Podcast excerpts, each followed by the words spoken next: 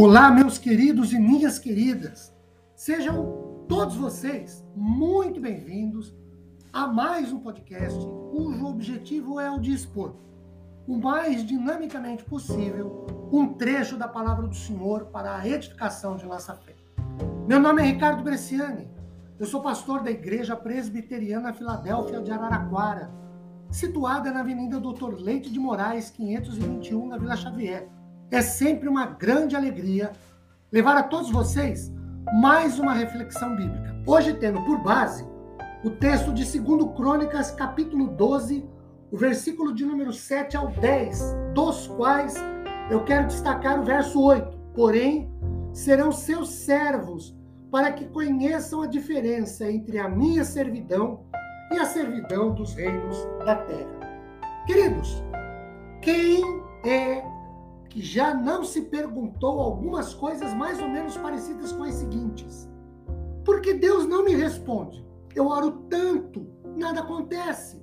Ou então, por que Deus não soluciona este problema? É tão duro, tão rude, tão sério, dói tanto. Pode se perguntar também: por que Deus não muda essa pessoa? Eu a amo tanto, ela tem me causado tantos males ou, ou assim, né?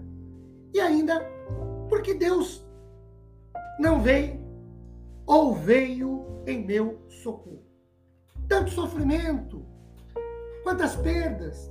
Queridos, esse sentimento de ausência, de vazio da resposta divina ante nossas orações, em certos momentos da vida, não é prerrogativa nossa.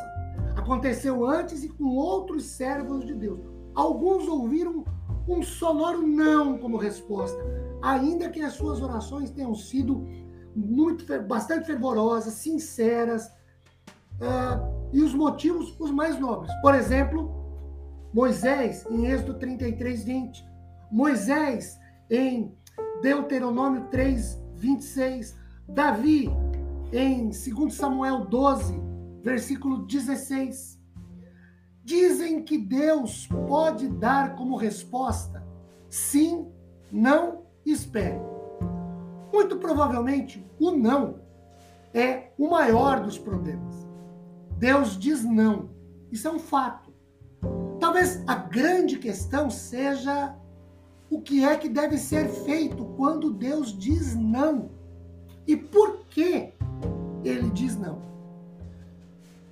Pensar aqui sobre o seguinte.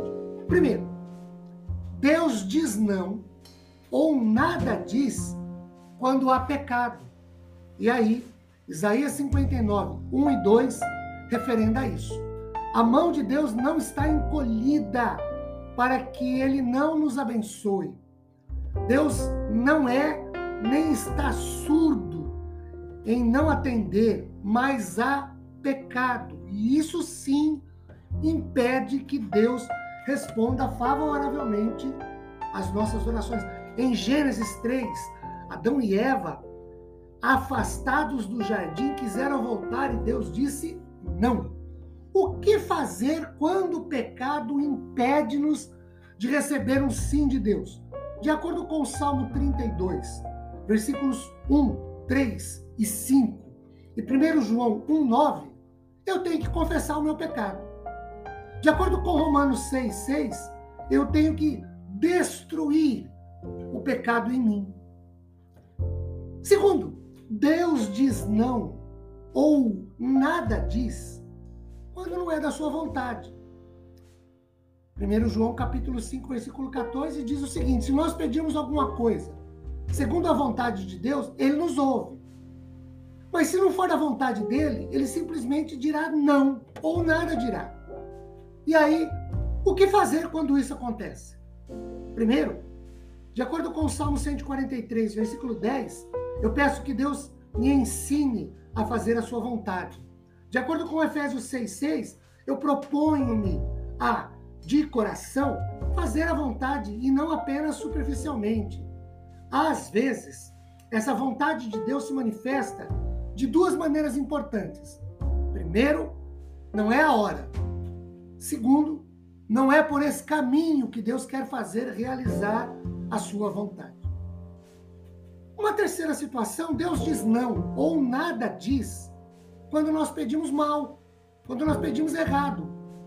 Tiago 4:3 faz essa referência. São aqueles pedidos para o prazer no mundo, o prazer da carne. Não é uma necessidade espiritual, mesmo assim eu a quero. Não é uma situação que glorifique o nome do Senhor, que o louve, o honre, o engrandeça, mas eu quero da mesma forma. O que é que eu faço então?